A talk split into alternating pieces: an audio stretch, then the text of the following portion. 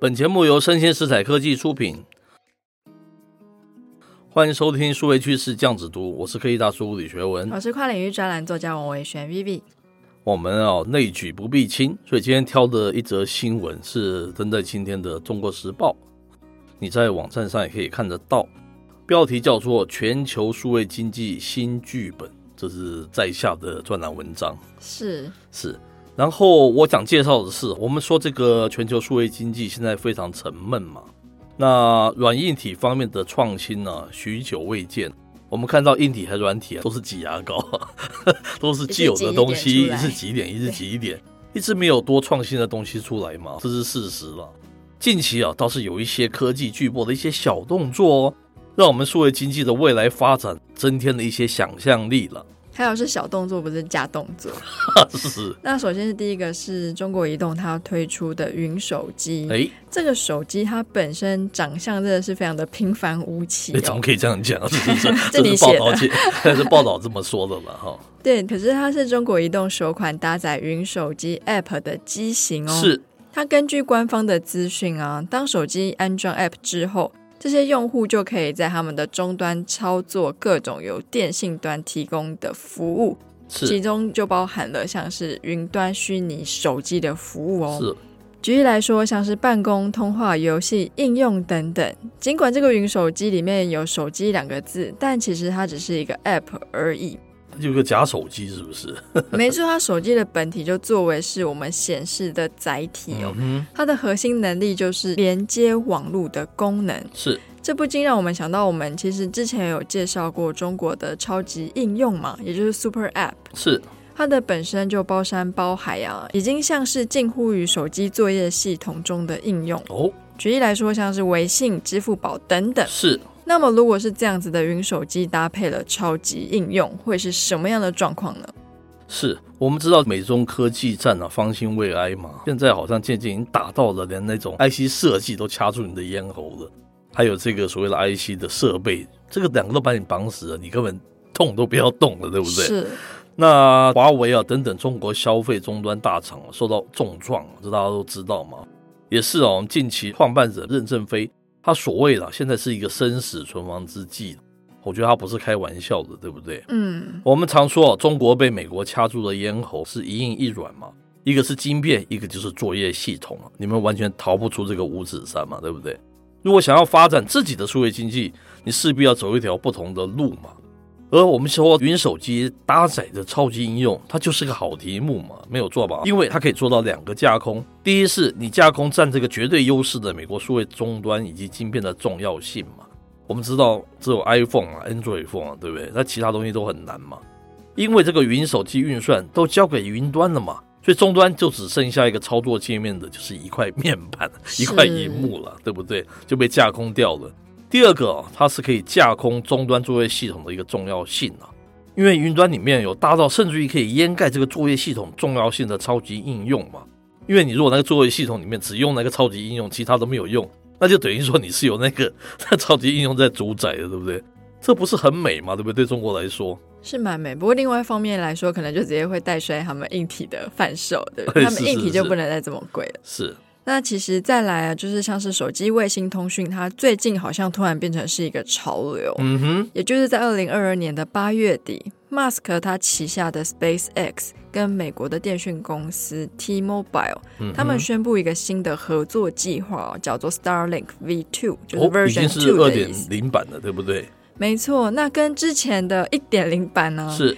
Version Two 的这些用户不需要更改智能手机，嗯哼，也免软体更新，是，更不需要使用特定的 App，、嗯不哼，需要使用特定的用户端。哦，换而言之，就是不再需要透过地面的基地台就可以实现智能手机上网。这是某位专家一直说是绝对不可能嘛，一定对要啊透过基地台才能上网。是，可是根据这个资料，它是可以实现手机上网，没只错，是频宽虽然没有这么好，但长久来讲是很难讲的，对只不是刚对？开始嘛，对不对？哎对嗯接着我有提到这个 Starlink V two 嘛，将于二零二三年会配合 T-Mobile 五 G 这个网络推出啊，透过卫星啊弥补电信网络覆盖的不足，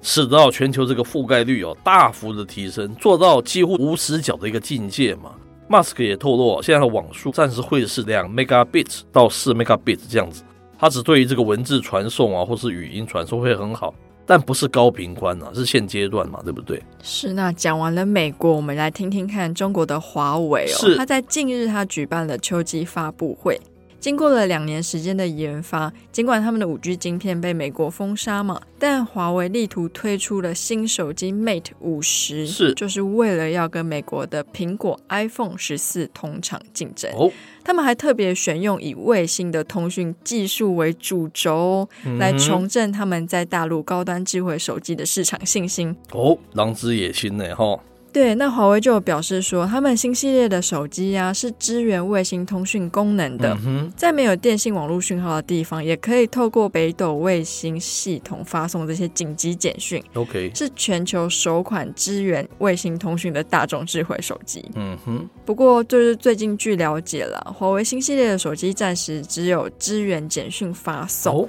它还不支援接收。嗯哼，也就是说，这些卫星简讯呢，必须要先传给电信公司接收之后，电信公司再转发给手机。哦，就是雷声大雨点小的这样子的概念了、那我们看看苹果是怎么样呢？最后就是苹果的 iPhone 十四嘛。在近日发表会开始前，是非常多传闻啊，都说 iPhone 十四系列将能够直接透过卫星通讯上网。但是这次发表的内容啊，却显示 iPhone 十四增加了卫星通讯功能，实际上与华为推出的 Mate 五十系列情况相似了、 哦。是中观以上啊，虽然华为与苹果的手机卫星通信功能它是为德不足，还做不够好了，但相关讯息啊，已经足够凸显卫星手机在未来数位经济角色的一个重要性嘛。怎么说？那我们认为是跟车联网发展是相关的了，对不对？那大家还记得我们之前有提到过，到底是什么东西可以足以弥补当前数位汇流不足的两大新汇流方向呢？是，第一个就是元宇宙嘛，嗯哼，第二个便是车联网。是那非常多的数据都显示哦，美国有二十 percent 的地区跟地球有九十 percent 的地区目前并没有无线网络。哇非常庞大，对，那卫星上网除了便利偏向的用户之外啊，那也刚好就是车联网最好的应用场景、嗯，没。错，但是车联网的杀手级应用会在哪里呢？是。前些日子我们有说，那 Mask 将游戏带到车上，我们觉得也是为德不足嘛，对不对？嗯我们希望你有很多创新呢、是专门否车用。是如果车用是游戏，但车主又不能玩游戏，那就是用户玩，用户玩我就自己拿手机上去玩，不就结更方了？便，对啊，一点也没有创新嘛，哈。我们觉得啊，最近 Urail 就是欧铁的简称呐、它在一九七二年便开始发售的 Interrail Pass，这样子一个火车通行证哦，可以畅行进出欧洲三十三国多个地点。为了庆祝 Interrail Pass 发售五十周年嘛，